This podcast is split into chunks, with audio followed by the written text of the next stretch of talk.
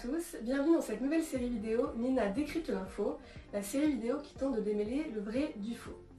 Aujourd'hui, on parle Europe et Covid avec Jessica Chamba. Pour lutter contre la désinformation. On voit beaucoup sur les réseaux que l'Union Européenne aurait retardé l'achat des vaccins pour faire des économies. Vrai ou faux? Alors, c'est faux.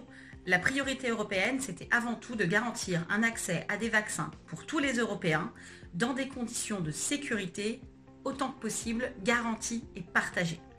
Imagine le bazar, si chaque État avait passé commande dans son coin, les fabricants auraient pu faire jouer la compétition sur les prix, sur les délais, sur les stocks, et quoi encore On aurait vu à nouveau des stocks de vaccins préemptés par les autres États aux frontières, comme on a pu le voir au printemps dernier euh, avec, euh, avec les masques? Alors ça, c'était totalement inimaginable.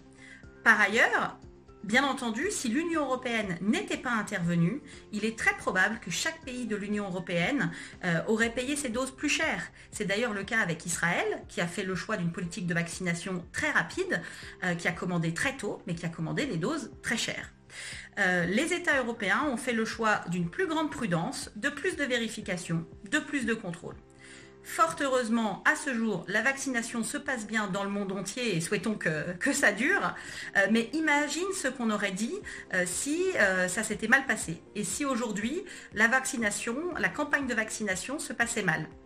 Eh bien, il était totalement inenvisageable qu'à cause d'une forme de précipitation, on soit face à un scandale sanitaire. La stratégie d'une forme de prudence raisonnable était donc sans doute la meilleure pour l'Union européenne. Pour lutter contre la désinformation.